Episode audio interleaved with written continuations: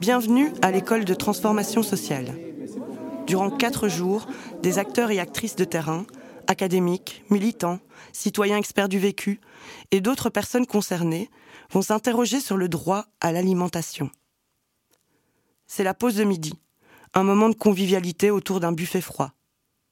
Ce qu'il m'évoque, à savoir un accès simple à de la nourriture, reste encore mission impossible pour de trop nombreuses personnes dans un pays développé comme le nôtre.